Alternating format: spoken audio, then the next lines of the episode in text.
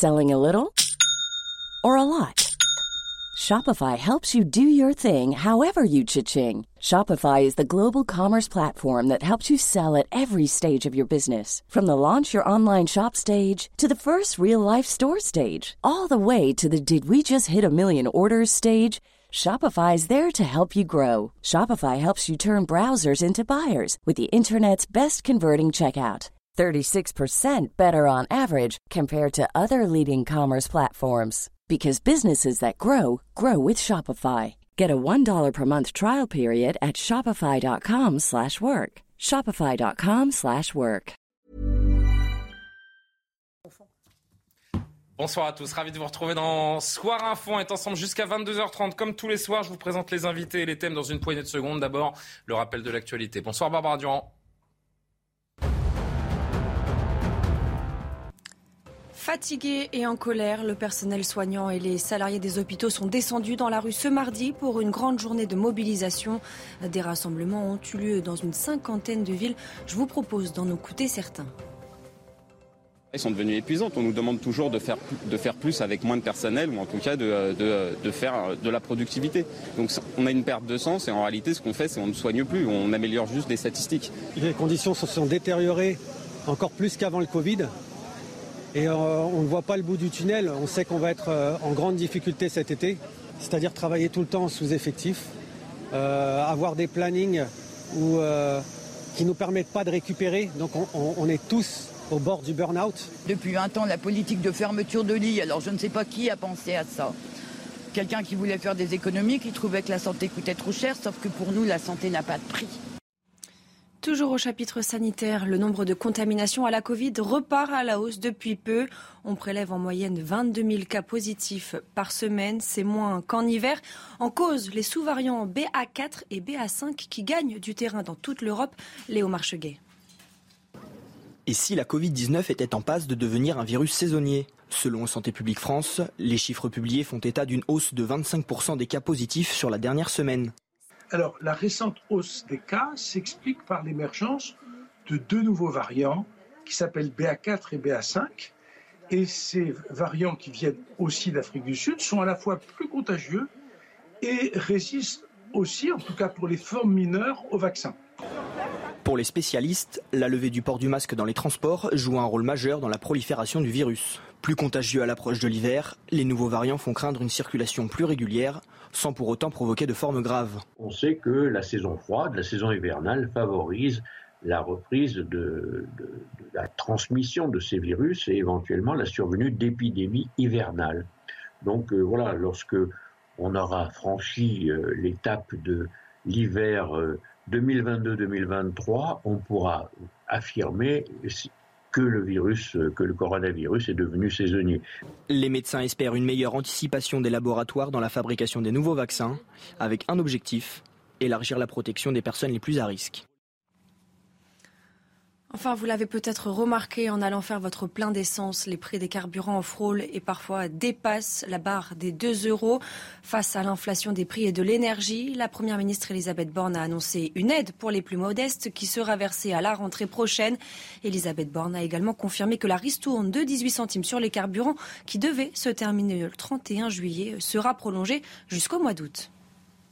Pour m'accompagner dans Soir Info ce soir, Véronique Jacquier. Bonsoir, chère Véronique. À vos côtés, Bruno Pomar. Bruno Pomar, ex-policier, instructeur du RAID. Il y a beaucoup de choses à dire, évidemment, autour Oui. de la police euh, ce soir. Et Karim Zeribi également, qui connaît très bien ces questions. Consultant CNews. Bonsoir à vous, cher Karim. Bonsoir, cher Benjamin Morel. Bonsoir. Maître de conférence en droit public à Paris 2, Panthéon, Assas. Le sujet du jour à cette polémique qui se poursuit. Les trois policiers qui ont ouvert le feu euh, samedi à, à Paris sur une voiture après un refus d'obtempérer tuant la passagère ont été libérés cet après-midi. Pendant ce temps, alors que le conducteur hein, a lui été placé en garde à vue, pendant ce temps, je disais, le ton monte entre le gouvernement et Jean-Luc Mélenchon. Elisabeth Borne, la première ministre, fustige les propos outranciers du leader de la France insoumise qui estime que la police tue dans notre pays. On va revenir sur ce volet euh, très politique, mais d'abord cette décision donc du parquet de relâcher les trois policiers. Euh, les précisions avec Sandra Buisson du service police-justice de CNews et on ouvre les discussions. Les policiers ont été presque jusqu'au terme du délai de garde à vue et pour l'instant, la justice considère que les éléments d'enquête ne montrent pas que les policiers ont ouvert le feu sans respecter les règles d'usage de l'arme de service. Les investigations euh, continuent et si des éléments dans les semaines ou les mois qui viennent venaient à démontrer le contraire, les agents pourraient alors être mis en examen car plusieurs actes d'enquête cruciaux restent à réaliser. L'expertise balistique qui sera croisée avec les auditions, les vidéos et même les éléments qui remonteront euh, d'un appel à témoins, le tout permettant de préciser les mouvements du véhicule suspect, quel policier a effectué quel tir, à quel moment et dans quelles conditions. Les policiers affirment qu'ils ont fait feu quand le conducteur a redémarré et accéléré, mettant en danger l'agent coincé entre le bus et le véhicule, ainsi que son collègue qui se trouvait en face sur la trajectoire de la voiture. Ce qu'a contesté le passager arrière du véhicule au micro d'RTL, un témoignage balayé par l'avocat des policiers. Nous avons suffisamment d'éléments pour contester ce témoignage, évidemment. Il y a un des policiers qui est percuté et qui, euh, qui se trouve véritablement en danger au moment où il tient. De son côté, le conducteur du véhicule est visé par une enquête distincte, ouverte notamment pour tentative d'homicide sur personne dépositaire de l'autorité publique et aussi pour conduite sans permis, alcoolisé et sous stupéfiant. Son état de santé stabilisé, il a pu être placé en garde à vue et devrait pouvoir être auditionné prochainement. Premier tour de table sur cette décision. D'abord, je disais, on va ouvrir le, volet politique et les propos de Jean-Luc Mélenchon. Réaction sur euh, le fait que les trois policiers donc, aient, été euh, relâchés de leur garde à vue après deux nuits, hein, tout de même, deux, 48 heures de garde, de garde à vue. Est-ce que cette décision, Bruno Pomar, euh, tente à rassurer les policiers? Il faut rassurer d'abord les policiers de façon générale. Je peux vous assurer que dans les rangs de la maison, avant de venir chez vous, j'en ai appelé de nombreux. Je peux mhm. vous dire qu'ils sont remontés pour plusieurs raisons. On en parlera tout à l'heure, mais sur cette affaire-là, effectivement, ils sont assez remontés parce qu'on a tendance à faire un peu la justice avant la justice. Tous autant que nous sommes ici aussi. pour être tout à fait honnête et impartial, euh, la police aussi a eu tendance à faire la justice. Vous du syndicat Alliance, qui a évidemment tout de suite défendu je suis un peu son rôle, les policiers, mais qui a fait un peu l'enquête avant l'enquête également. Il faut être impartial et dire les choses. Je suis d'accord avec vous, Julien, mais ce que a dit très bien euh, euh, Dupont-Moretti, c'est laissons faire d'abord l'enquête, hein, et après le mmh. judiciaire qui est sur, le, sur l'affaire.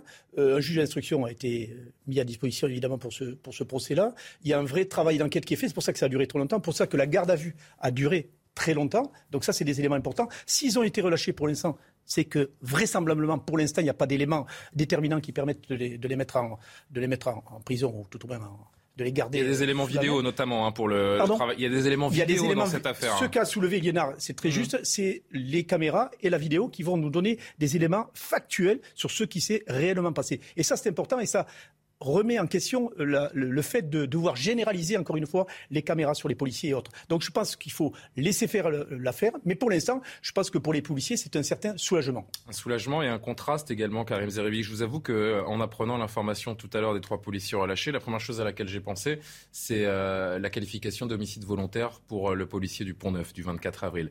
Je me suis dit, mais Comment, à quel moment on comprend en fait le, contraste entre ces deux décisions? Ce qui s'est passé sur le Pont Neuf avec ce policier donc mis en examen pour homicide volontaire, et là, euh, après 48 heures, des policiers qui sont euh, relâchés pour des faits qui semblent assez similaires, c'est assez pour le grand public, et, je m'inclus évidemment dedans, c'est assez incompréhensible. C'est justement le piège dans lequel il ne faut pas tomber, mon cher Julien. Je pense mhm. qu'il y a, quand vous dites pour des faits assez similaires, chaque situation est, est particulière, et chaque situation doit être traitée comme telle. Et là, en l'occurrence, on a une garde à vue qui a été quasiment menée jusqu'à son terme, avec des éléments dont nous ne disposons pas. Et la justice en dispose. Donc, euh, des caméras, euh, des témoignages, euh, un recoupement de faits, des analyses balistiques. C'est sérieux ce qui est fait là. Donc après et derrière, on peut avoir effectivement des tournures à l'emporte-pièce pour ceux qui sont anti-policiers, sur d'autres aspects pour ceux qui sont pro-policiers, nonobstant des faits. Non, il y a des faits il faut s'en tenir aux faits. Le régime de garde à vue, d'ailleurs, pour des policiers comme ça, ça vous, ça vous choque ou ce sont des citoyens comme les autres et il n'y a aucune raison qu'ils ne soient pas mis en garde à vue? Ça ne me choque pas du tout. Je pense que tout citoyen doit rendre des comptes. Euh, quelle que soit sa position dans la société, à partir du moment où il y a un doute. Et ce doute, euh, la garde à vue permet effectivement de le lever, en l'occurrence. Ils sont ressortis libres, ça veut dire que la justice n'a pas, euh, au moment où nous nous exprimons, des éléments à charge contre ces fonctionnaires de police il faut en prendre acte. Il faut qu'on arrête de comparer, d'anticiper, de faire l'enquête avant l'enquête, euh, de s'exprimer parce qu'on a une sensibilité qui varie en fonction d'eux. Moi, je veux vous dire, donc, on rentre dans un débat qui devient, euh, j'avais de dire, clivant entre ceux qui estiment que la police euh, ben, manque au code de déontologie souvent et ceux qui estiment que la police ne fait jamais de faute. Or, la vraie vie, c'est plus compliqué que ça. Mmh. Moi, je pense que le cadre de la loi, il est aussi un peu trop flou. Euh, Peut-être qu'il y a ce flou juridique tout de même sur la manière, le cadre d'autorisation d'usage d'armes des policiers. Est-ce qu'il ne faudrait pas préciser ce cadre pour une meilleure homogénéité des décisions Et là encore, je me réfère à l'affaire du Pont-Neuf. Mais encore une fois, chaque cas est différent. Je veux mmh. dire, parfois la vie des policiers est en danger. Peut-être que vous ne le mesurez pas en apprenant un fait. Et quand vous analysez ce fait, ben vous dites finalement oui, leur vie était en danger. il était légitime qu'ils sortent leurs armes. Et en d'autres circonstances, ça ne le sera peut-être pas. Moi, très franchement, moi j'ai confiance en notre police républicaine. Donc il y en a assez de jeter des doutes et de l'anathème. Et ils n'ont pas à être soulagés ou pas. Il faut qu'à un moment donné, nous fassions la lumière quand il y a, un phénomène ou un fait de ce type, sans que nous soyons à charge ou à décharge avant l'enquête sur ce qui concerne effectivement le, fait divers en question. Laissons les, les, les, enquêteurs travailler. Et si on laisse les enquêteurs travailler et la justice faire son travail, on va sortir de l'hystérie actuelle. c'est vrai que le, y a des débats qui sont fous là. Le simple fait de se poser la, question du cadre de la loi, c'est peut-être aussi euh, considérer Benjamin Morel que les policiers pourraient tirer pour se faire plaisir. Et ça, ça dit beaucoup de la crise de confiance euh, qui peut y avoir également entre envers la police. Oui, alors une crise de confiance, il ne faut pas non plus exagérer. Quand vous prenez les enquêtes d'opinion, vous avez encore des fonctionnaires de police qui sont relativement, euh, qui sont relativement populaires, et vous avez malgré tout une confiance dans la police même, et on ne le dit pas souvent, mais dans un certain nombre de quartiers où en réalité, eh bien, euh, les euh, délinquants mènent la vie dure, et où ces quartiers sont les premières victimes de ces délinquants, et donc le fonctionnaire de police, malgré tout, est plutôt dans ces quartiers également, parfois populaires. Il regrette de ne pas l'avoir assez. bien sûr, exactement. Enfin, souvent il y a une demande justement. Il y a une vraie demande. Après, pour revenir sur ce que vous disiez, la justice, c'est pas quelque chose d'automatique. C'est-à-dire, c'est pas. On a eu il y a quelques années un débat sur notamment toutes les notions de justice prédictive, etc. Est-ce qu'on pourrait avoir un ordinateur qui rend la justice? La réponse est non, parce que justement, vous avez besoin de d'identifier un cas. La justice, c'est de la casuistique. Vous essayez de comprendre la singularité du cas. Parfois, vous avez des milliers de pages de dossiers dans une enquête. Et ces milliers de pages de dossiers, elles permettent eh bien, justement de singulariser, de comprendre les tenants et aboutissants. Sauf que de plus en plus, quand on voit certaines décisions de justice, des voix s'élèvent pour euh, demander une automatisation des peines. Mais, ou, mais, je, rejoins ce qui a été des peines planchées plutôt, hein, pour être plus, euh, je rejoins ce précis. C'est-à-dire que vous avez toujours une volonté à la fois de juger à euh, l'aune de votre idéologie, à l'aune également du moment. C'est-à-dire que parfois, vous avez envie de vous indigner parce qu'en effet, il y a une situation aujourd'hui de violence endémique dans la société, mais ça ne veut pas dire que le cas que vous observez est un cas qui doit devenir, mmh. et ce mot, moi, me hérisse, exemplaire. Quand on dit il faut que la justice soit exemplaire, non. Il faut que la justice eh bien, juge correctement Véronique. au regard de la singularité chaque cas. Véronique, je vous laisse réagir dans une seconde. Je voudrais juste qu'on entende une dernière fois euh, Maître Liénard qui défend ces, trois policiers et qui euh, fait le bilan de 48 euh, heures de garde à vue pour trois, ces trois clients. Et ça a été une garde à vue très éprouvante hein, pour, euh, pour mes clients parce qu'ils ont passé presque 48 heures en garde à vue. Ils ont dormi deux nuits en cellule. Ils ont donné l'ensemble des éléments d'information dont ils disposaient. Ils ont expliqué leurs gestes. Ils ont expliqué la légitimité de leur tir. Et euh, aujourd'hui, ils sortent. Ils sortent libres. Ils vont pouvoir embrasser ceux qui leur sont chers. Et ça, c'est vraiment très important pour eux. Euh, moi, je suis très satisfait qu'ils sortent comme ça. On, avait peur d'une mise en examen euh, avec un contrôle judiciaire strict. On avait peur que le déchaînement médiatique conduise la justice à vouloir euh, aller au-delà de, ce qui était nécessaire. et moi, je suis content qu'ils sortent libres ce soir. On a été confronté à un ensemble d'éléments objectifs. Et face à ces éléments objectifs, la réponse des trois policiers, elle collait parfaitement. Euh, on voyait que c'était des policiers qui assumaient leurs gestes, qui les expliquaient et qui ne mentaient sur rien. Ils n'avaient rien à cacher. C'est sûrement ça qui a conduit euh, le parquet à les laisser rentrer chez eux ce soir. Véronique, commentaire? Bah, ce que ça dit de notre société, c'est intéressant, c'est-à-dire qu'on a tellement peur de la basure policière que maintenant on incrimine les policiers avant même de penser qu'il y a des délinquants et même des criminels en puissance dans la voiture. C'est-à-dire qu'effectivement, on commence par juger euh, les policiers, que ce soit la garde à vue, que ce soit la mise en examen, euh, et on oublie, on oublie quand même que le rôle de la justice, c'est quand même de protéger le citoyen. Donc peut-être de ne pas porter euh, tant d'attention et tant de zèle là. Le rôle de la police, c'est de protéger les citoyens. oui, mais aussi la justice oui, oui, oui, l'enquête. Alors bien sûr, là, il y a eu, il y a eu mort, donc c'est normal qu'on les entende. Mais euh, je parle. Euh, Ça reste un drame, il ne faut pas l'oublier. Il y a une, gamine, j'ai envie de dire, de 21 ans qui est qui est morte quand même euh, mais, avec une balle dans la tête. Hein, L'avocat des, des, policiers l'a dit. il a évoqué quand même une forme de tribunal médiatique. Mmh. Et on a quand même le sentiment, c'est ça que je trouve un petit peu malsain, que les policiers sont toujours sur le qui-vive, en train de devoir rendre des comptes. Et on en a des déjà parlé. On voit euh, certains qui ne s'autorisent plus à passer outre un refus d'obtempérer. Pourquoi? Parce qu'ils savent qu'ils n'ont que des coups à prendre. Alors Karim Bruno, je sais que vous voulez répondre. Il est juste l'heure de marquer l'actualité avec Barbara Durand et je vous laisse répondre à Véronique. Barbara Durand. L'affaire avait fait scandale il y a 9 ans, la vente de viande de cheval impropre à la consommation. Le procès de ce vaste trafic s'est ouvert ce mardi à Marseille. Un négociant belge et 17 personnes sont jugées pour escroquerie en bande organisée et tromperie. Parmi les mises en cause, deux vétérinaires accusés d'avoir falsifié des documents. La croissance mondiale sera bien plus faible que prévu cette année, annonce de la Banque mondiale. L'institution de Washington prévoit désormais une hausse du PIB de 2,9% contre 4,1% en janvier. La Banque mondiale alerte également sur les risques d'une période prolongée de croissance faible et d'inflation élevée, notamment pour les pays à faible revenu. Enfin, fini les fils en pagaille. Les 27 pays de l'Union européenne se sont finalement mis d'accord pour imposer dans l'Union un chargeur universel. Cela concernera les smartphones, les tablettes, les consoles et les appareils photo numériques. La mesure entrera en vigueur dans deux ans et demi, au grand regret d'Apple qui s'y opposait. On revient sur les mots euh, de Jean-Luc Mélenchon dans un instant, mais Karim Bruno Pomar voulait dire une dernière chose sur, euh, sur les faits. Est-ce que disait Véronique Jacquier juste avant? Non, moi je pense qu'il est normal que les policiers euh, rendent compte. Hum évidemment. Le contraire serait choquant qu'ils ne rendent pas compte. Non, mais qu'il y ait cette suspicion de culpabilité. non, mais la suspicion. Euh, or, euh, euh, je dirais garde à vue, hors palais de justice, hors tribunal ou, bureau du juge. C'est la suspicion d'une partie de la société, pas de la société dans, son, ensemble. Bien sûr qu'elle fait mal, mais elle fait mal pour tout citoyen qui est mis en cause et, qui est peut-être innocent, mais qui est déjà présumé coupable sans que la présomption d'innocence soit respectée. Les policiers subissent ce que beaucoup subissent dans la société. De, à ce titre-là. Mais en l'occurrence, il y a une fille de 22 ans qui est morte. Enfin, pensez à sa famille aussi. Je veux dire, il est normal quand même qu'il y ait une enquête. Il est normal qu'on entende les policiers. Et d'ailleurs, l'avocat l'a très bien dit. Donc leur témoignage est clair aux policiers. il est limpide. Ils ont les trois le même témoignage. Il y a des éléments en appui. On n'a pas peur d'être entendu par la justice ou en garde à vue si à un moment donné on n'a rien à se reprocher. Et c'est le cas de ces trois policiers. Oui, mais c'est pas le cas du policier encore une fois. Pardon d'y revenir, mais c'est pas le cas du policier. Mais vous le savez vous Qu'est-ce qui s'est passé exactement Ah non, ce que, je sais, ce que je sais, c'est qu'il n'y a pas de vidéo. Ni Ce que je sais, c'est que sur le Pont Neuf, il n'y a pas de vidéo. Eh ben, justement, il y a des témoignages. D'où l'intérêt Il y a des témoignages. D'où l'intérêt des caméras. Je suis d'accord. Bruno Pomar. Moi, je crois encore une fois que les refus d'obtempérer, on en a entre 25 et 30 000 par an. C'est une catastrophe. Hein. toutes les 20 minutes. les policiers, il y a une vingtaine de policiers qui sont morts, sans compter les blessés. Ça, on a oublié. M. Mélenchon n'a fait pas état, d'ailleurs. Ouais, mais je pense ça même, pas, les, des délits de fuite qui, euh, qui fauchent des gens euh, également. Ça, Jean-Luc Mélenchon n'en parle pas. Hein. Exactement. Et, je pense encore une fois que lorsqu'on fait un, refus d'obtempérer, je ne sais pas si ça vous arrive de vous faire interpeller par la police. Ça m'est arrivé il y a pas longtemps, d'ailleurs. J'avais téléphone à la main, je me suis fait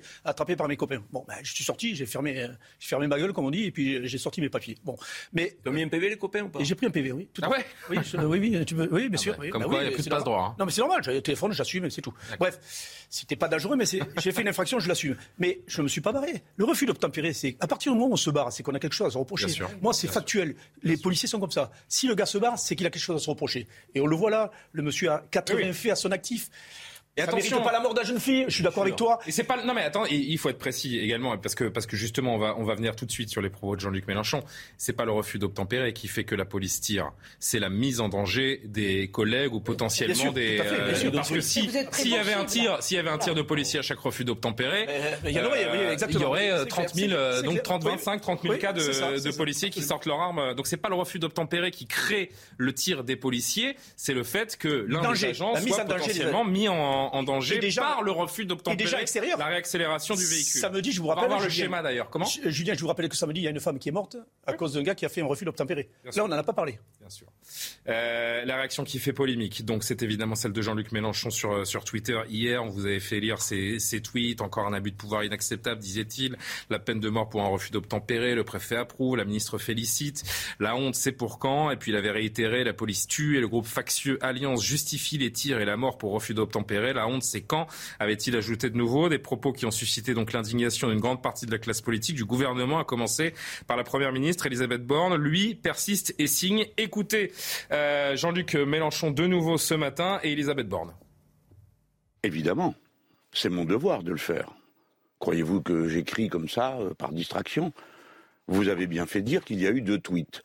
Le premier, c'est lorsque euh, les tirs ont eu lieu. il ne s'est rien passé. Ce que je disais ne rencontrait aucun écho, comme si c'est normal. Et en effet, c'est contre ça que je proteste. Comme ça n'a rien donné, j'ai monté le ton. Et j'obtiens ce que je veux.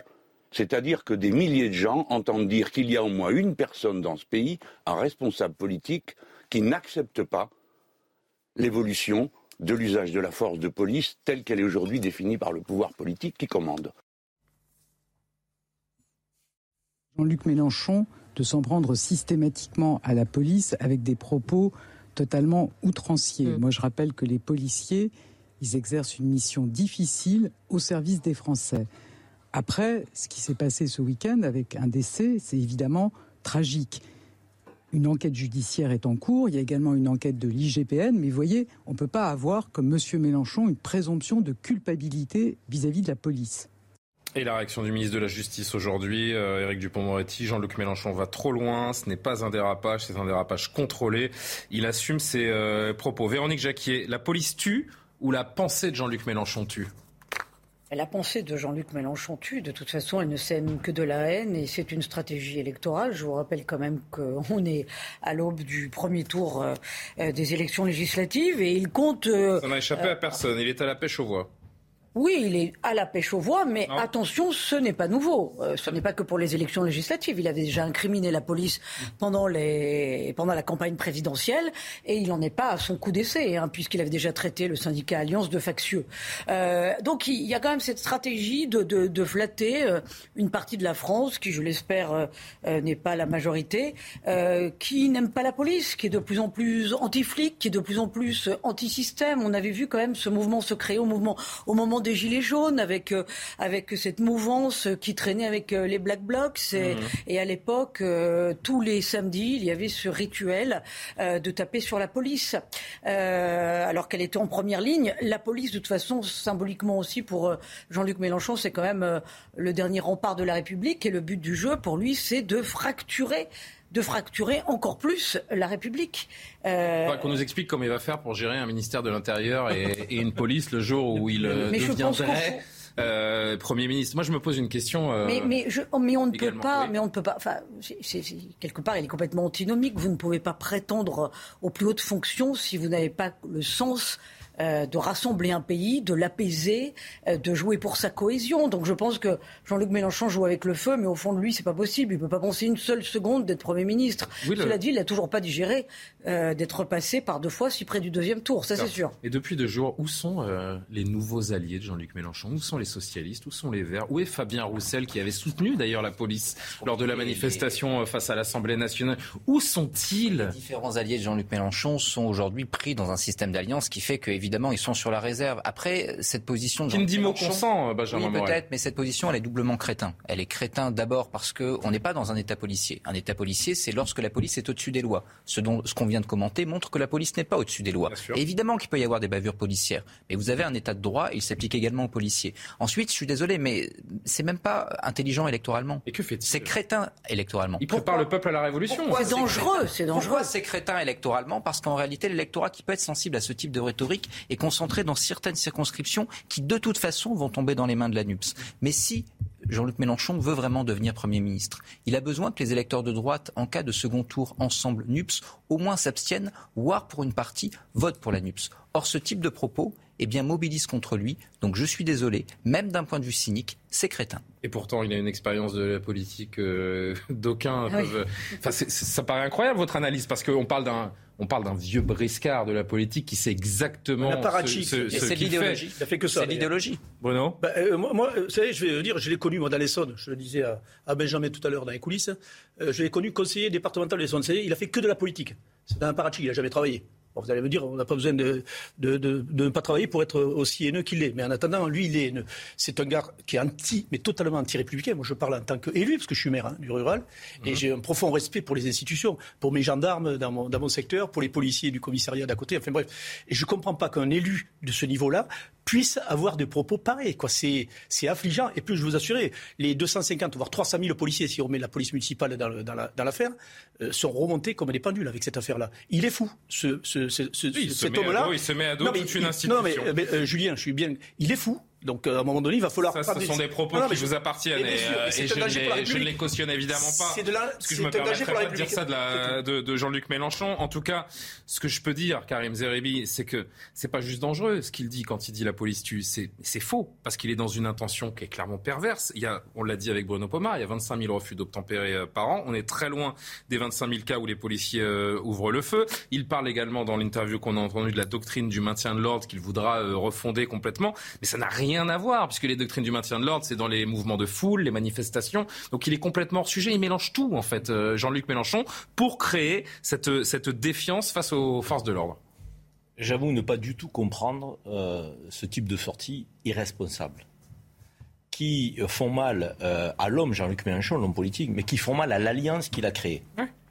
Le pays a besoin. Ça ne vous choque pas, vous, de ne pas entendre les, alliés de la gauche, les nouveaux alliés de la gauche s'exprimer? Je, vais partager quand même ma, vision des choses. Je pense que le pays a besoin qu'on remette la République au centre dans nos débats.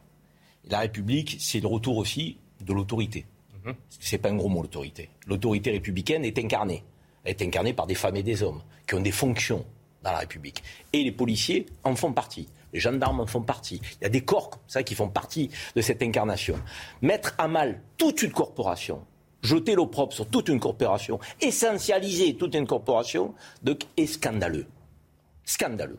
Dire je veux que toute la lumière soit faite sur effectivement cette, ce fait divers euh, et il faut effectivement que l'enquête ait lieu euh, et qu'on fasse la lumière. Ce serait normal de le dire. Normal.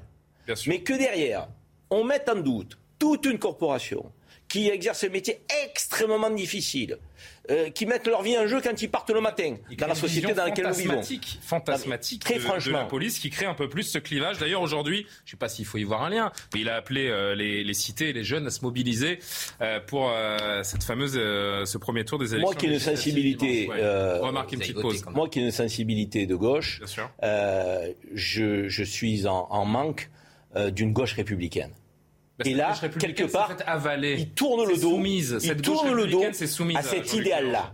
Donc, on ne devrait pas avoir de débat sur le rôle, j'ai envie de dire, et l'importance de la police dans la société. On devrait avoir une forme d'union nationale autour de cette question. Alors après qu'on parle de déontologie, de formation, de tout ce que vous voulez, c'est normal. Ça fait on va redire deux mots là-dessus. Juste après la pub, on entendra euh, Marine Le Pen et Xavier Bertrand à propos des propos de justement de, Jean-Luc euh, Mélenchon. Ce témoignage également d'un policier qui dit que plus personne n'a peur de la police euh, également. Ce sera intéressant d'analyser ça. Et puis il y a plein d'autres sujets à aborder ensemble jusqu'à 22h30. La pause à tout de suite.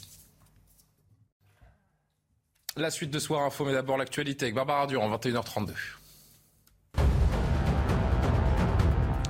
À l'est de l'Ukraine, environ 800 civils sont réfugiés dans une usine de Severodonetsk, annonce faite par la direction du site d'Azov.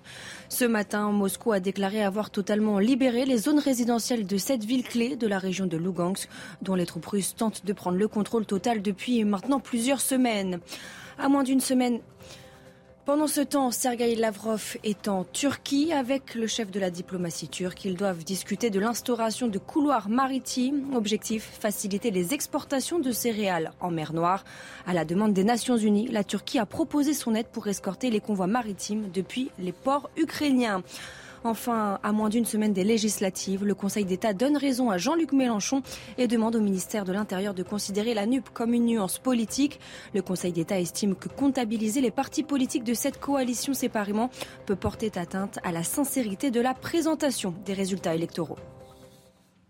Toujours avec Véronique Jacquier, Benjamin Morel, Karim Zeribi, Bruno Poma. On parle de cette polémique alimentée par Jean-Luc Mélenchon après le refus d'obtempérer dans le 18e arrondissement ce week-end qui a donné suite à la mort de la passagère de, 22 ans. Je rappelle que le conducteur, lui, est en garde à vue et que les trois policiers ont été relâchés après presque 48 heures de garde à vue. On en discute depuis un petit moment maintenant. Je voudrais juste alimenter la discussion avant de la poursuivre avec Marine Le Pen et Xavier Bertrand qui ont réagi sur les propos du leader de la France Insoumise. Écoutez-les.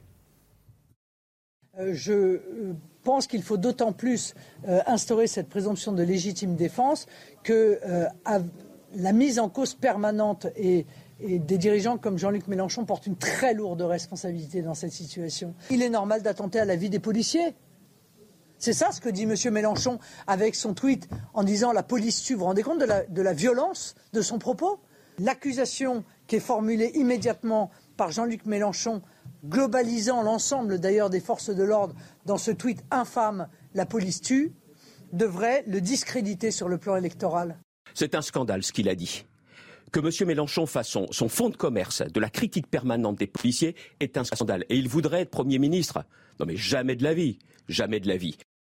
Benjamin, clairement, il s'inscrit toujours dans le champ républicain avec ce genre de propos, euh, Jean-Luc Mélenchon il faudrait savoir ce que l'on appelle champ républicain, si vous voulez. Après, euh, Jean-Luc Mélenchon peut avoir des outrances, ça demeure un républicain sur le fond. Enfin, après, vous avez tout de même des prises de position. avec la complaisance de la haine en petit flic. Vous, avez des, euh, vous avez des prises de position, et celles-là en est qui m'apparaissent fondamentalement dangereuses, pour une raison simple en réalité. Quand vous regardez aujourd'hui les enquêtes sur le premier tour des législatives, la NUPES arrive après 50% chez les jeunes. Hum. Il y a un sondage qui est paru l'année dernière, IFOP je crois, qui portait justement sur le rapport à la police. Et vous aviez 70% des Français qui eh bien, avaient plutôt une bonne appréciation des policiers, mais en revanche, c'était beaucoup moins chez les jeunes.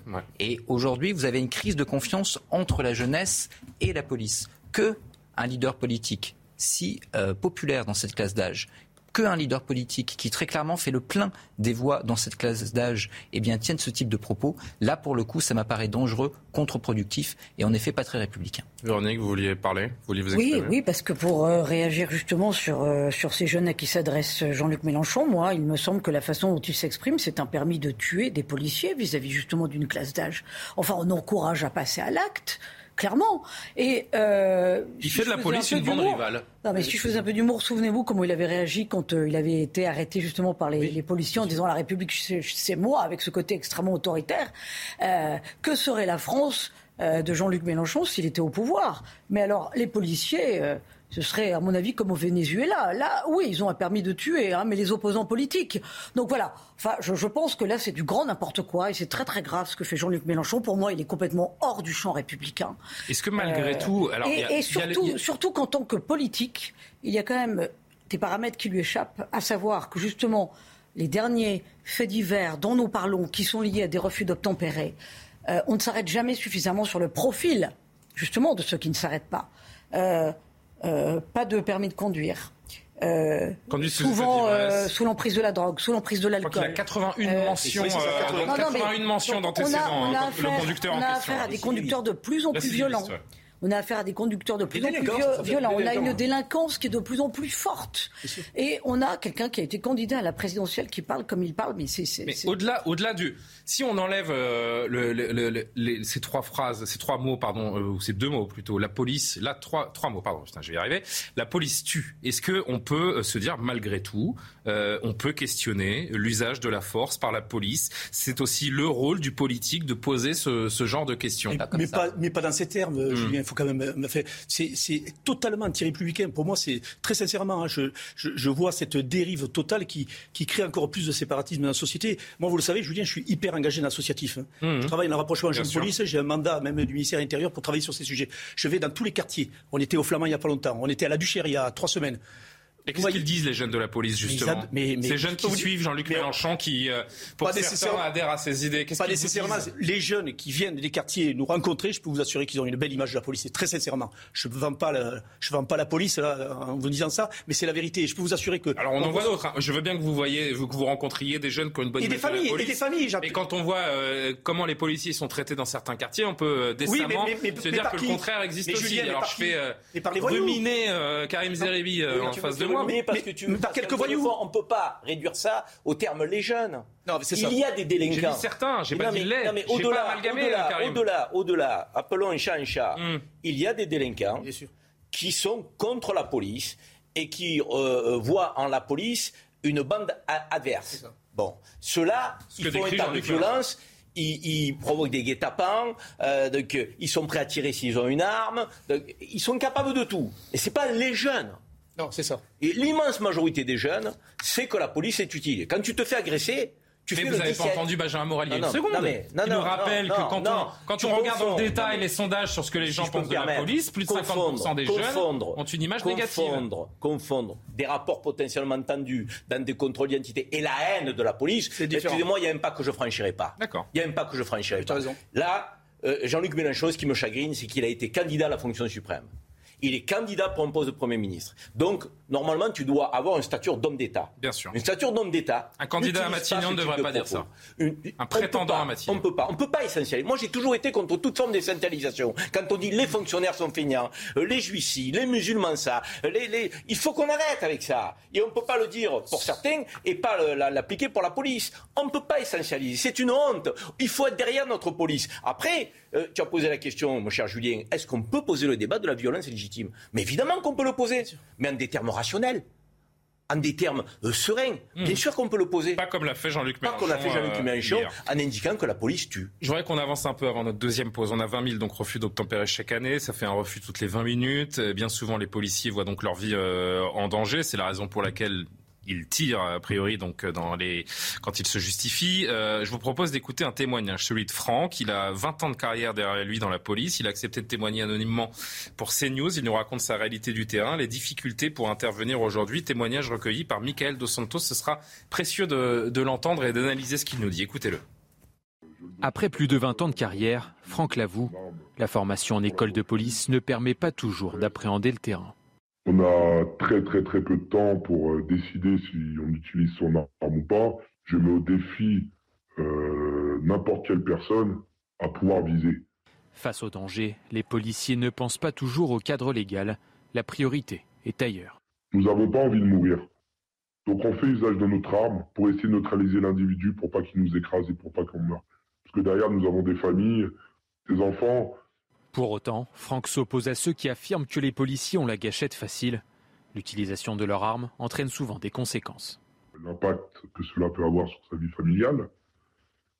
Euh, ensuite, l'appréhension de retourner sur le terrain. Et savoir ce que la justice, l'enquête va faire. Une peur de dégainer qui se ressent sur le terrain. Plus personne n'a peur de nous. Donc on préfère foncer sur un policier car les délinquants savent pertinemment que les policiers euh, ont beaucoup de difficultés à, sortir leur arme par peur des conséquences. Selon lui, le rapport de force est inversé. Preuve en est la multiplication des refus d'obtempérer. Évidemment, moi, il y a une phrase que je retiens, euh, et la plus importante. Plus personne n'a peur de nous, Bruno Pomar. Euh, oui, alors faisons pas une généralité. J'entends ah, mais je ne fais que répéter les mots de cet officier de police qui a 20 ans de terrain. Ce. J'entends totalement ce collègue qui est, qui est, sûrement sur le terrain, en bac ou en compagnie d'intervention et autres. Effectivement, la difficulté de, de, faire notre métier est de plus en plus compliquée parce qu'on est dans une société qui est de plus en plus difficile, de plus en plus violente la société en elle-même qui a généré euh, des problèmes économiques, des problèmes de déscolarisation pour des jeunes, le problème des trafics euh, qui sont exponentiels. Il y a, plein d'éléments qui font que notre société est de, devient de pire en pire. Et je pense que ceux qui Et puis les policiers ont beaucoup plus, qu'on disait, on rejoint le sujet précédent, les policiers ont donc beaucoup plus de difficultés à sortir leur arme par peur des, conséquences. les délinquants le, savent. Il y a une forme d'inhibition des forces de, police dans notre pays et certains en profitent. Euh, Alors, il y a une chose oui, il faut qu'il y a une chose qu'il faut stipuler, c'est que quand même le ministère intérieur a décidé de faire une réforme globale mmh. pour mieux former les policiers, parce que c'est vrai qu'on on était redescendu à 8 mois, on est revenu à 12 mois, pour que les policiers puissent s'entraîner plus, ça c'est important. Il y a tout un tas de choses qui avancent, évidemment, pour rassurer nos policiers, parce que nos policiers ont besoin de quoi? D'être soutenus par la hiérarchie, évidemment, et je pense que Darmanin, à ce niveau-là, on ne peut pas lui, lui reprocher ça, mais d'être soutenus surtout dans le commandement intermédiaire. Et là, nos policiers ont besoin d'être soutenus. On le disait pour le maintien de l'ordre, mais également pour tout ce qui est, lorsqu'on est patron de commissariat, soutenir ces hommes, les encourager et les rappeler toujours à la déontologie. Parce que il, y a les commentaires, il y a les commentaires hâtifs de certains politiques, il y a les enquêtes euh, avant, avant les enquêtes. Sûr. Mais il y a surtout cette réalité. Et ce qui est, ce qui est important, ce me dit également, c'est c'est une fraction de seconde pour réagir quand vous êtes face à un refus d'obtempérer, quelqu'un qui fonce. D'ailleurs, je vais juste préciser que la nuit dernière, on est en plein dans cette actualité, la nuit dernière, à Argenteuil, encore un individu qui a été blessé par un policier lors d'un contrôle donc dans le Val d'Oise. Les faits se sont déroulés dans la nuit. Alcoolisé, sans permis au moment des faits. L'homme a été interpellé, placé en garde à vue. Une gardienne de la paix a été blessée au genou et à l'avant-bras, Karim Zeribi. Mais un homme, Ça ne s'arrête jamais. Un homme politique, quelle que soit sa sensibilité responsable, il dirait est-ce qu'on a des policiers aujourd'hui euh, qui sont suffisamment formés euh, On peut poser la question euh, avec la violence qu'il y a dans la société, est-ce qu'on a suffisamment de, de temps consacré aussi au repos? Parce que, c'est-à-dire, déjà, ils sont en stress, tu as des problèmes à la maison, tu es citoyen, tu es un homme comme euh. tout le monde, hein, une femme comme tout le monde quand tu es policier. Tu as des problèmes à la maison, que quelque part que tu amènes au boulot et autres. tous ces éléments-là, euh, qui sont liées à la qualité de vie au travail, au nombre d'effectifs, à la formation. Qu'un homme politique pose la question, dans une société de plus en plus violente, il faut qu'on crée les conditions effectivement de mettre les policiers dans l'exercice le plus favorable. Parce que c'est compliqué, parce que c'est difficile. Mais je vais vous dire cette question, moi. Si j'étais euh, en campagne électorale, je la poserais et je la resanctuariserais pour trois professions notamment. La police, l'hôpital et, et, la, santé quant aux, urgences. Les soignants qui étaient dans la rue aujourd'hui partout en France, on va en parler tout à l'heure. Vous accueillez des blessés, mais que vous prenez des coups de poing dans la figure, excusez-moi, à un moment donné, je pense que là, il faut qu'on ait une réponse par la sanction qui soit beaucoup plus fort, beaucoup plus ferme, beaucoup plus rapide. Et je vais être euh, peut-être défaitiste, mais est-ce que c'est pas trop tard tout ça? Est-ce qu'on n'a pas, est euh, franchi ce fameux point de non-retour? Il nous reste 10 secondes. Une dernière prise de parole. Je ne sais pas, Véronique. Je, rappelle ah, Benjamin, si, rapidement Je dirais que non, et que je pense que pour le coup, il y a encore le temps de rattraper. Quel temps de rattraper, Véronique Dernier mot? Bah, La question, alors, c'est un peu annexe, mais la question de la légitime défense avait été posée pendant la campagne présidentielle, notamment par Eric Zemmour, la question de la légitime défense pour les policiers. Elle, ça avait été retoqué par Emmanuel Macron. Donc on a l'impression qu'on est toujours dans le circulé, il n'y a rien à voir, et qu'on n'arrive pas à progresser, à avancer sur cette question-là. qui était effectivement la prison ferme de, que pour tout policiers attaqués. et, ça, c'était une mesure, à mon avis, oui, pas de la loi de, c'est pas, de Pas du tout. Ça a été, c'était, c'était des. c'est là où il faut ouvrir le débat, propositions. C'est sur ces questions-là qu'il faut oui. Bon, il est 21h45. On va marquer une pause. D'abord l'actualité, puis on se retrouve pour la dernière demi-heure de, de l'émission. Il y a un sujet très inquiétant, ces, ces agressions à la seringue qui se multiplient. Et franchement, il y a de quoi s'inquiéter, notamment avant le début des grands festivals euh, un peu partout euh, en France. Vous parliez des soignants il y a un instant et ils étaient dans la rue Aujourd'hui, ils sont à l'agonie et craignent un, été très compliqué. L'avocate de Salah Abdeslam qui dit qu'il est euh, très humain. J'aimerais bien vous entendre euh, là-dessus également. Et puis Véronique Jacquet qui veut absolument dire un mot de Julie Gaillet et François Hollande qui se sont euh, mariés ce week-end à Tulle. Voilà le programme. À tout de suite.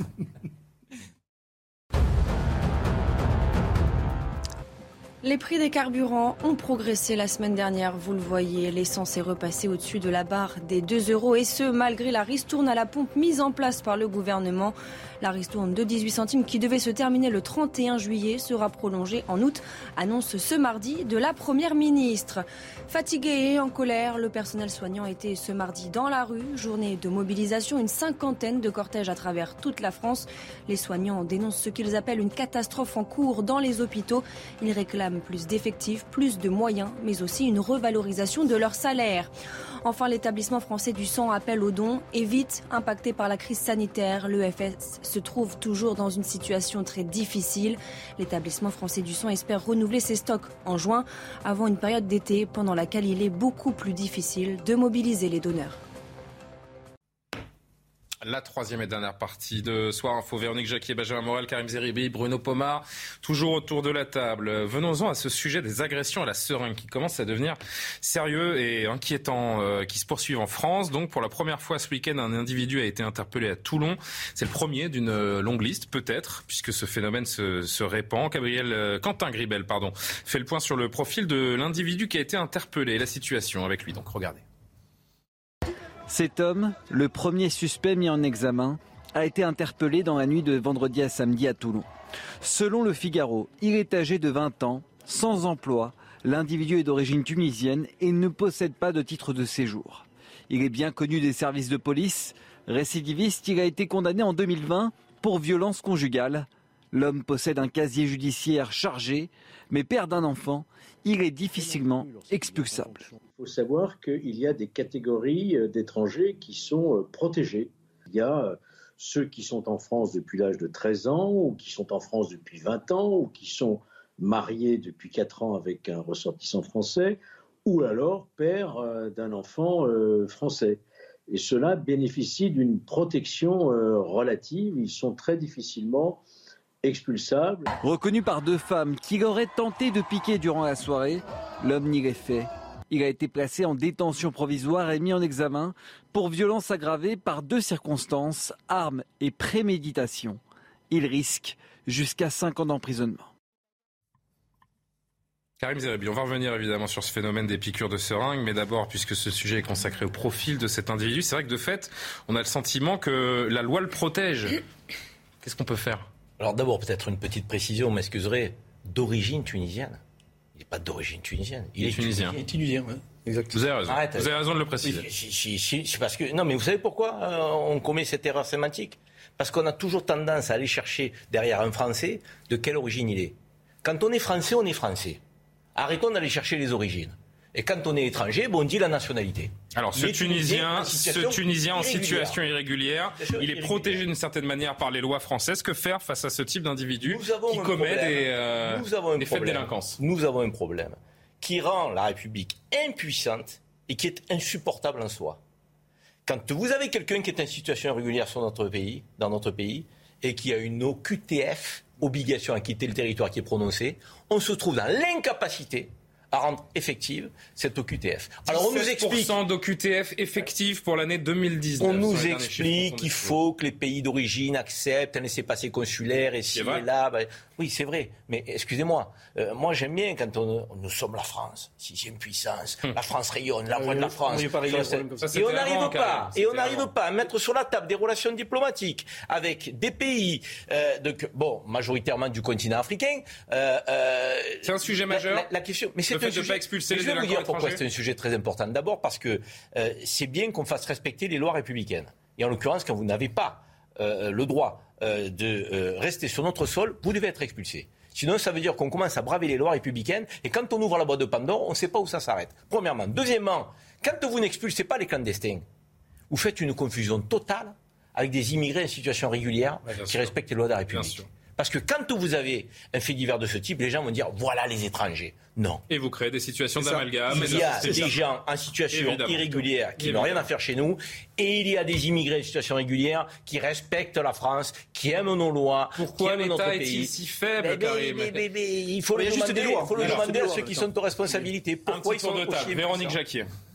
Alors, euh, il y a le problème des lois, c'est-à-dire qu'on voit que la France n'est plus capable de contrôler euh, une immigration non désirée euh, sur Mais elle ne contrôle plus grand-chose, finalement. Mais est-ce que, bah, oui, on peut passer des accords avec certains pays, effectivement, qui ne veulent pas prendre leurs ressortissants, on peut leur imposer leur imposer un certain nombre de choses. Je ne vois pas pourquoi on n'arrive pas à leur imposer. Il y a des pays qui arrivent à imposer euh, leurs lois, euh, y compris en dehors de leurs frontières. On ne va pas, entre guillemets, euh, tolérer la présence de, personnes sur notre sol qui, en plus, sont des délinquants, qui, en plus, connaissent tous les artifices pour rester sur notre sol. Parce que ce Tunisien de 20 ans est père de famille, et en devenant père de famille, il sait très bien qu'il n'est plus expulsable. Mhm. Voilà, donc, un, il faut changer les lois. Deux, il faut passer des des accords avec certains pays qui ne respectent pas les règles du jeu, et ce n'est pas nouveau. Et Karim a dit qu'on n'arrivait pas finalement à les expulser. Mais alors là, on touche le fond, parce que euh, sous le dernier quinquennat d'Emmanuel Macron, c'était 5% euh, euh, de retour au pays. Sous le quinquennat de François Hollande, on en était à 12%. C'est pas beaucoup, mais voilà, il y avait quand même peut-être un peu plus de volonté politique. Là, on a eu le sentiment quand même qu'il n'y avait pas de volonté politique. Et, 23,5% des détenus en France sont étrangers également. Oui, et alors attention à la décharge du, gouvernement et, d'Emmanuel Macron. Euh, on a eu une vague migratoire sans précédent en 2015 mhm. et depuis on a effectivement une vague euh, de mineurs sur notre sol qui est totalement incontrôlée et face auquel on, on est démunis et qui en plus coûte beaucoup, beaucoup d'argent au département en plus encore à une autre question.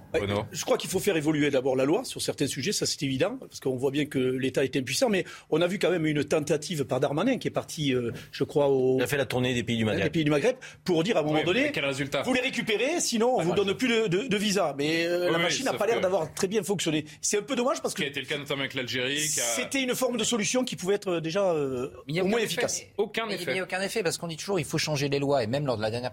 La dernière mais les lois elles existaient déjà? La mode c'était de les faire passer par référendum. Mais le problème, c'est pas les lois. Le problème, c'est de les appliquer. On parlait des OQTF. il y a trois éléments profondément qui posent problème. Là, vous avez un père de famille. Il faut voir qu'on fait primer les droits de l'enfant sur, euh, pour le coup, les OQTF. Et pas seulement nous. Vous avez également le CEDH derrière, etc. Donc quand même on modifie la loi, ça ne réglerait pas forcément tous les problèmes. Premier point. Deuxième point sur les OQTF, on l'a dit, vous avez des États qui refusent de reprendre leurs ressortissants. Mais euh, il faut voir que ces États, c'est également des partenaires économiques. Oui. C'est également des partenaires. Et la fameuse sixième puissance mondiale n'a plus aucun moyen de pression. parce que ce sont des partenaires économiques, parce que ce sont également des partenaires, pensons à certains États du Maghreb, dans la lutte contre le terrorisme, et qu'à partir de là, on C'est QFD, nos donc on ne peut rien faire. Mais on n'est pas obligé de subir une loi économique. La question migratoire est un peu la dernière roue du carrosse. Alors, Karim, vous allez dire un dernier mot, mais il est 22h pile. Il est 22h pile, Karim, pardon, je, suis, euh, je vais envoyer le JT. Mais je, restez sur votre lancée, Gardez-le, gardez-le sur le bout de la langue. Hein. Et euh, l'actualité avec Barbara Durand, je reviens tout de suite vers vous. L'affaire avait fait scandale il y a 9 ans, la vente de viande de cheval impropre à la consommation. Le procès de ce vaste trafic s'est ouvert ce mardi à Marseille. Un négociant belge et 17 personnes sont jugées pour escroquerie en bande organisée et tromperie. Parmi les mises en cause, deux vétérinaires accusés d'avoir falsifié des documents.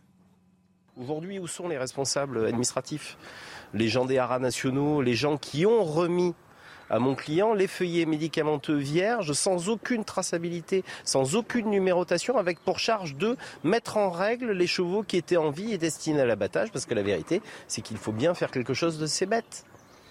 Donc euh, rien, on fait payer les lampistes comme d'habitude.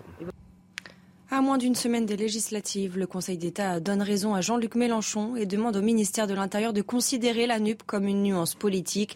Le Conseil d'État estime que comptabiliser les partis politiques de cette coalition séparément peut porter atteinte à la sincérité de la présentation des résultats électoraux.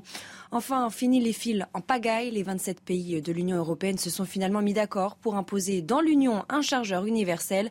Cela concernera les smartphones, les tablettes, les consoles et les appareils photo. La mesure entrera en vigueur dans deux ans et demi, au grand regret d'Apple qui s'y opposait. Arrête, Arrête. On est à l'antenne. Euh, merci Bruno Pomar qui vient de me faire un petit compliment. Karim Zeribi, on retrouve notre sérieux. Écoutez pas ce qu'il dit. Non, non. Euh, non, il faut qu'on arrive à sortir, là encore une fois, le problème c'est qu'on est enferré dans des débats qui deviennent hystériques dans notre pays. La gestion des flux migratoires, c'est pas un problème franco-français toutes les nations. Non, on a l'impression qu'on s'y prend quand même beaucoup plus mal que les autres. Non, mais c'est parce que peut-être qu'on enferme le débat dans des oppositions qui en deviennent stériles, on ne trouve pas de solution. Or, gérer les flux migratoires, c'est euh, le, droit, j'ai envie de dire, et le rôle de tout État souverain. Vous pensez que les pays du Maghreb ne, ne gèrent pas leurs flux migratoires avec l'Afrique subsaharienne? Vous pensez que quand il y a des clandestins au Maroc, en Tunisie hein, et en Algérie, vous pensez qu'ils ne les renvoient pas ah Pardon de reposer dix fois la même question. Pourquoi est-ce qu'on n'y arrive pas Parce que ils ont d'autres méthodes en même certainement, temps. Certainement que nous ne posons pas la question comme on doit la poser. Quand on dit on va arrêter les visas, mais, mais c'est complètement stupide. Vous allez empêcher des gens euh, de venir, qui sont peut-être des gens qui vont servir à notre pays, qui vont travailler, pays avec des visas en situation régulière, au, nom de, notre incapacité à envoyer des clandestins. C'est un moyen de pression. Et on marche sur la tête. C'est un moyen de pression. Donc on ajoute des problèmes aux problèmes. C'est des moyens de pression diplomatique. alors comment vous mettez la pression autrement pour que ces pays acceptent leur. Euh, et on a des politiques de coopération. Et peut-être qu'il faut parler au nom de l'Union européenne. On a des politiques de coopération. Moi, j'étais parlementaire européen entre l'Union européenne et les, pays euh, du continent africain en bilatéral. On a des, politiques de coopération et qui ne sont pas des petites politiques de coopération. Il faut peut-être mettre ça sur la table. Là aussi, c'est peut-être un sujet européen qu'il faut poser. On va recentrer juste sur le. Je voudrais qu'on parle vraiment précisément de ces piqûres sauvages, donc lors de soirées en boîte de nuit ou des festivals ou pendant des concerts qui se multiplient ces derniers mois. en un témoignage. Elle s'appelle Léna, elle a 19 ans, victime d'une piqûre en boîte de nuit. Elle nous raconte l'angoisse, notamment euh, des semaines qui suivent, des mois qui suivent, puisque euh, elle ne sait pas ce qu'on l'a injecté. Il faut faire des prises de sang, des analyses euh, pendant six mois après l'agression. Écoutez ce témoignage. Du moment où j'ai senti cette piqûre, je suis directement allée aux toilettes avec une amie pour regarder euh, bah, si j'avais été piquée ou pas. Et c'était effectivement une piqûre. J'avais euh, un point rouge sur la fesse. Du coup, un médecin du SMUR m'a rappelé et m'a dit de faire euh, une prise de sang directement le lendemain donc ce que j'ai fait, d'en refaire une dans trois semaines, dans trois mois et dans six mois, parce que souvent c'est pas détectable tout de suite. Ça m'angoisse quand même un peu parce que je me dis qu'ils ont, enfin, ils ont pu m'injecter euh, n'importe quoi. Pour l'instant, je peux pas trop le savoir. Ce que je sais déjà, c'est peut-être qu'ils m'ont pas injecté de la drogue parce que je me souviens de toute la soirée. Ce qui me fait peur, c'est que de savoir que ces personnes-là piquent plein de gens avec euh, la même seringue donc forcément, euh, bah, ça transmet des maladies. Donc, euh, et pour l'instant, je suis pas fixée, donc euh, ça m'inquiète. Ah, forcément, c'est inquiétant. On pense aux parents qui ont des adolescents ou des, ou des jeunes qui vont sortir, qui vont aller dans les festivals cet été. C'est assez effrayant parce qu'on n'a aucune info sur ce qui est injecté, sur les conséquences que ça pourrait avoir. Cette jeune femme qui va être suivie pendant six mois et qui va vivre avec cette épée de Damoclès au-dessus de la tête. Oui. Euh, bah, déjà, déjà interroger l'individu qui a été. Bah, lui nie en bloc. Hein. Oui, bah, euh, il dit qu'il a eu seringue et le garder on se que sur les témoignages. Il faut le garder un petit peu plus longtemps en garde à vue et puis le faire parler. À un moment donné, il faut se donner les moyens d'arriver à un résultat. Ben oui, mais on a eu cette affaire aussi avec les droits. En France, hein, vous savez. Euh... Oui, mais Julien, non, non. à un moment donné, il y a des choses sérieuses, donc il faut, il faut que ces gens-là assument euh, mmh. ce qu'ils font.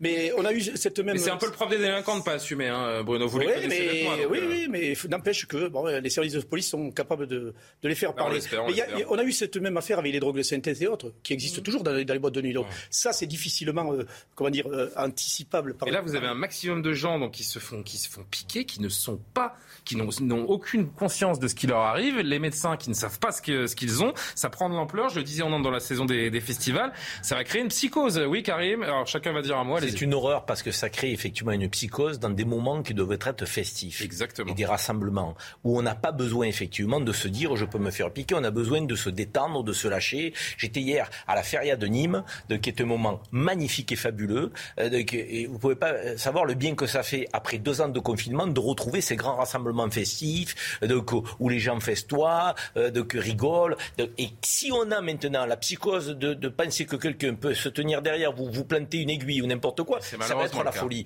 Donc encore une fois, on en vient à quoi? On va en venir. Il n'y a rien à, faire. Hein. Non, parce que si vous faites par exemple, j'imagine un, concert en plein air, un grand festival qui accueille allez, 10 000 personnes dans une journée, mais vous faites un système de filtrage parce qu'a priori, oui. c'est que les palpations euh, à l'entrée des festivals. Vous palpez sérieusement, profondément chaque individu, mais il faut arriver à 8 heures du matin pour aller au concert à 8 heures le soir. Hein, je vous le dis franchement, parce que c'est juste, euh, c'est juste impossible. Une vraie palpation parce qu'une seringue, c'est fin, ça fait à peine un centimètre de, de diamètre. Il y a la vidéo protection, il y a la vidéo dans, dans, dans la, vidéo, dans, une foule, dans une foule. Comment vous voulez repérer quoi que ce soit ah, dans les pour détecter les individus. Le problème, c'est qu'une fois que le, ah, Véronique, Véronique Jacquier. À part le flagrant euh, délit, moi je vois pas de parade pour euh, contrer ce phénomène. Mais euh, est-ce que est-ce qu'il y a des exemples à l'étranger? Est-ce qu'il y a des serial, pickers comme ça? Franchement, je ne saurais pas vous répondre. Je crois, parler, hein. je crois qu'il y en a eu dans un pays européen. Si on peut m'aider en régie à vérifier, mais, mais, c'est vrai que j'en ai pas entendu parler. ça a l'air ça a l'air plutôt pour l'instant. c'est quoi l'ampleur du phénomène aujourd'hui? On arrive à le ah, bah, mesurer ou pas? Plusieurs boîtes de nuit sur l'ensemble du territoire. C'est pour ça que de toute façon la personne qui a été interpellée n'est pas sans doute représentative malheureusement de. Oui, ça serait. Là, on est sur plusieurs dizaines de cas et, ça tend à se densifier, en effet. pour moi, le vrai sujet, c'est le mobile. C'est-à-dire que là, pour le ah, coup, autant, les, les, drogues de synthèse, on connaissait les profils. C'est-à-dire que vous aviez la volonté, le viol, etc. c'est vrai. Royaume-Uni, Pays-Bas et Suisse, me souffle-t-on dans l'oreille, où ce phénomène ah existe aussi. Pour le coup, vous aviez un mobile et vous pouviez avoir un type de victime, donc vous pouviez ensuite mener les enquêtes, etc. Là, il n'y a pas de mobile apparent. Et l'absence de mobile apparent rend à la fois la chose profondément, euh, je dirais, horrible parce que gratuite. C'est vraiment de la violence qui est une violence gratuite et qui est une angoisse ensuite sur le long terme qui est profondément gratuite, mais rend également la chose extrêmement difficile à tracer. Ouais. dernier mot Oui, là encore, ça dit quelque chose de notre société. C'est que contrairement hmm. à, ce que pense Karim, moi je crois que c'est un, geste vraiment anti-festif et qu'il n'y a plus de. On ne sait plus faire la fête au sens propre parce que même quand on veut faire la fête, de toute façon, il y a des menaces comme ça, euh, diffuses, euh, qu'on n'arrive pas à nommer. Euh, et ça on dit long sur le fait qu'effectivement on ne peut même plus se détendre. Bah, non mais ce que je veux dire c'est qu'il n'y a plus d'endroits sanctuarisés. C'est-à-dire que n'importe qui peut venir maintenant avec une piqûre dans laquelle il a n'importe n'importe quel contenant pour vous empêcher finalement euh, de faire la fête et de vous détendre. Tu savais que tu pouvais prendre un coup de couteau aussi, qu'il pouvait y avoir des bagarres si tu vas par là. Il n'y a jamais de tranquillité. Là, là c'est un phénomène effectivement qui peut créer une forme de psychose. Oui, euh, on ne sait pas d'où ça vient. À part cet individu là qui pour l'instant ni en bloc, personne n'est identifié. On ne sait pas ce qu'il y a dans les seringues. Les gens victimes eux-mêmes ne comprennent pas ce qui leur arrive. Bon, et vous avez l'angoisse pendant six mois. La nouvelle mobilisation des personnels soignants aujourd'hui de l'hôpital, euh, un peu partout euh, en France, en pleine crise des urgences. Vous aviez neuf syndicats collectifs hospitaliers qui appelaient à réagir aujourd'hui. Rassemblement, je vous le disais, un peu partout sur le territoire, notamment à Paris, devant le ministère de la Santé, où Yann Effelet a interrogé cette soignante. Écoutez-la. On ne peut plus les prendre en soins. ils risquent leur vie en fait à venir à l'hôpital parce que tout ce qui risque de rester aux urgences pendant des heures, pour voir même des jours. Et en fait, ils risquent leur vie parce que nous, on n'est pas assez pour s'occuper d'eux. On est, travaille dans des conditions terribles et on n'a plus de lit ouvert pour eux. Quand vous mourrez d'un infarctus euh, chez vous parce que le SAMU, bah, il n'y avait personne, le SAMU n'a pas pu arriver, parce que vous arrivez aux, urgences et qu'il y a deux, deux infarctus en même temps, s'il n'y a personne pour vous en occuper, ben, il y en a un des deux qui va être soigné avec retard. Des soignants qui euh, rappellent qu'il manque de personnel, qu'ils font des horaires à rallonge, qu'un été arrive et qu'il s'annonce également très difficile, qu'ils veulent des augmentations de salaire. On nous promet des décisions, on leur promet des décisions début juillet, mais c'est trop loin. On nous annonce une mission flash. Benjamin Morel, une mission flash, alors que ça fait deux ans et demi qu'on connaît par cœur la situation à l'hôpital et qu'Emmanuel Macron sort de cinq ans au pouvoir. On se moque des soignants. C'est plus que ça, c'est-à-dire qu'on sort quand même d'une élection présidentielle et accessoirement, dans quelques jours, on a une élection législative. Donc c'est le moment de présenter présenter des programmes, ou en tout cas c'était le moment. Et cette crise de l'hôpital, qu'en effet, vous l'avez dit, on ne découvre pas. Je rappelle qu'il y avait des grèves avant même le premier confinement. Ça ne date pas de la Covid. Et donc tout d'un coup, on se dit, bah tiens, il faut que je fasse une mission flash pour comprendre ce que normalement plusieurs rapports parlementaires ont déjà démontré. Donc oui, il faut plus de moyens. Oui, il faut réorganiser l'hôpital, etc. Il n'est plus le temps pour le coup de faire des missions flash. Les mesures d'urgence, elles auraient dû être prises depuis bien longtemps, Véronique Jacquier. Les mesures structurelles, elles devraient déjà être sur la table, planifiées on devrait avoir un agenda, un calendrier. Mais euh, pourquoi est-ce qu'on ne prend pas de mesures qui sont structurelles? Parce qu'il y a aussi une part d'idéologie. On ne veut pas rendre à l'hôpital non seulement ses moyens, mais aussi sa liberté. C'était ma prochaine question. Ça on dit beaucoup de la philosophie du gouvernement. non, mais il y a 40 ans, l'hôpital français c'était, euh, avait une renommée mondiale. Hmm. Euh, voilà, c'était c'était la référence absolue. Euh, le système hospitalier français. Euh, maintenant, euh, il est complètement déglingué. Alors, ça ne date pas du quinquennat d'Emmanuel Macron, non, mais, il, y a non, mais il y a des choses qui marchent. Il y a par exemple l'hôpital de Valenciennes qui marche très bien. Pourquoi? Parce que les services sont autonomes et sont gérés par les médecins qui gèrent leurs équipes et qui savent gérer un budget. Là, le signal qu'on devrait envoyer, qu'Emmanuel Macron devrait envoyer, que le ministre de la Santé devrait envoyer, c'est on vous fait confiance on vous confie les clés de l'hôpital et les clés de la bourse. C'est plus les mandarins à la papa qui parfois étaient peut-être dans certains abus en tant que chef de service. On a maintenant quand même des hommes qui sont brillants, des, chefs de service qui ont une quarantaine d'années, euh, qui savent vivre avec leur temps et qui sauraient très bien euh, gérer leur budget, gérer leurs services et chouchouter leurs infirmières, parce qu'il y a aussi la question de la dignité au travail. Après, un exemple tout simple qui pourrait être fait, par exemple, pour Paris. Pourquoi est-ce qu'il n'y a plus d'infirmières sur Paris? Parce que les loyers sont trop chers. Il suffirait, il suffirait que l'État construise ou réserve des logements pour les infirmières et les personnels soignants dans Paris intramuros et la situation serait en partie déjà réglée. Alors je ne suis pas ministre de la Santé. L'hôpital, l'école, la police, même depuis combat. longtemps. La justice. La justice. et, ça ne tient qu'à une chose, à respecter les gens. Voilà. Julien, il faut savoir et que l'État comprenne ça, dans d'autres domaines aussi, c'est décentraliser, ça c'est une chose. Moi je vois en tant que maire du rural. Mm. Et pour faire le grand écart avec ce que vous parlez, la mm. crise de la santé, mm. moi je, passe, je parle des déserts médicaux. Là j'ai une réunion à la fin du, du mois avec tous les maires du rural, parce qu'on ne trouve plus de médecins les mecs veulent plus venir bosser. Quand vous avez un médecin qui part à la retraite, il ah non, mais c'est clair. Donc c'est une catastrophe pour nous. Il y a des constats. On leur propose des, un pont d'or, mais certains n'ont pas. Qu'est-ce qu'on attend Il y a des constats à faire après deux ans de pandémie. Pandémie, pardon. Je disais, euh, alors que euh, Véronique s'exprimait, ça dit beaucoup de la philosophie du gouvernement. En fait, on est toujours enferré dans ce carcan bureaucratique dont on ne veut pas sortir. Mais on veut d'un hôpital qui soit encore socialisant, c'est pas, pas seulement bureaucratique, c'est aussi une vision qui est celle de l'expert comptable. Donc on a toujours effectivement la vision comptable de ces services publics. Or, les Français paient des impôts. Les classes moyennes, majoritairement, sont les vaches à lait de la société française. et ont peur du déclassement, considèrent que leur service public se dégrade, que la société française se délite. Qu'est-ce qui fait les fondations de la République? Les fondations de la République, c'est l'école, c'est la santé, c'est la police, c'est la justice. Quatre services publics malades, en crise. Où les femmes et les hommes publics sont en crise de sens. Mmh. En crise de sens, en crise de considération. Crise de considération parce que tout travail mérite salaire. Et ils estiment qu'ils sont très mal payés. Et ils ont raison. Une aide-soignante aujourd'hui, une infirmière, un gardien de la paix, donc un institut, un enseignant. Mais vous vous rendez compte Ces métiers qu'on doit sanctuariser, il ne faut pas le faire simplement par les mots. Il faut le, faire, il faut le faire aussi par les actes, le salaire, les conditions de travail et le respect que la nation leur doit. Or, aujourd'hui, tout ça est balayé d'un revers de main. Quand vous voyez les fiches de paie des infirmières, vous avez peut-être lu le numéro de Paris Match, je crois, il y a une semaine ou deux, vous aviez ces infirmières qui témoignent et qui montrent leurs fiches de paie. Mais c'est détestable C'est détestable. Et, et, si, et, on parlait de Jean-Luc Mélenchon qui était dans, son, dans sa, son errance tout à l'heure sur la police tue. Il faut dire que sur la question sociale, de, il a pu aussi recueillir un certain nombre de suffrages parce que la question du pouvoir d'achat, il l'a mise au centre. Et c'est un vrai sujet. Bon. Mais, non, mais sur très vite parce que je voulais aborder très rapidement l'avocate de Salah.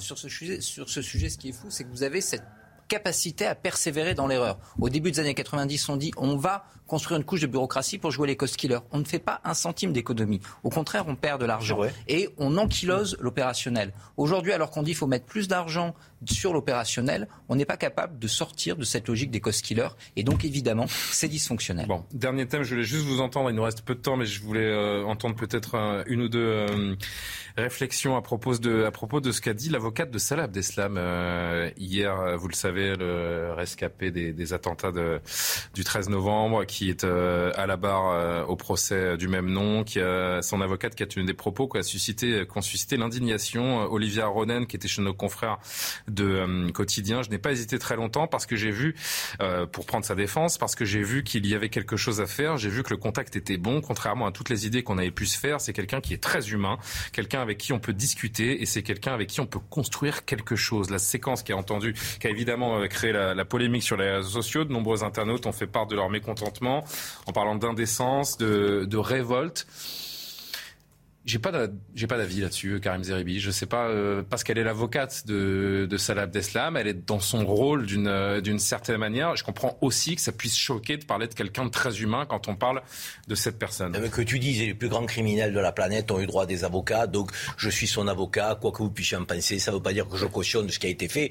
Jusque là, ça va. Quand tu vas essayer de chercher la dimension humaine de quelqu'un qui a commis des actes pareils, excusez-moi, tu es presque dans une forme de provocation malsaine. Moi, j'en ai assez euh, qu'on fasse de la publicité autour de ces gens-là. Euh, je veux dire, qu'on parle du procès pour mettre les victimes au centre, oui. Hmm. Mais qu'on fasse une forme de publicité, euh, je dirais, nauséabonde sur ce type de, qui a voulu poser des bombes, et même si ça n'a pas fonctionné, mais qui était un des complices donc, de la tuerie qui a mis le pays. Il a participé à un acte de guerre. c'est une horreur. C'est une arrêtons de lui faire de la pub à ce type.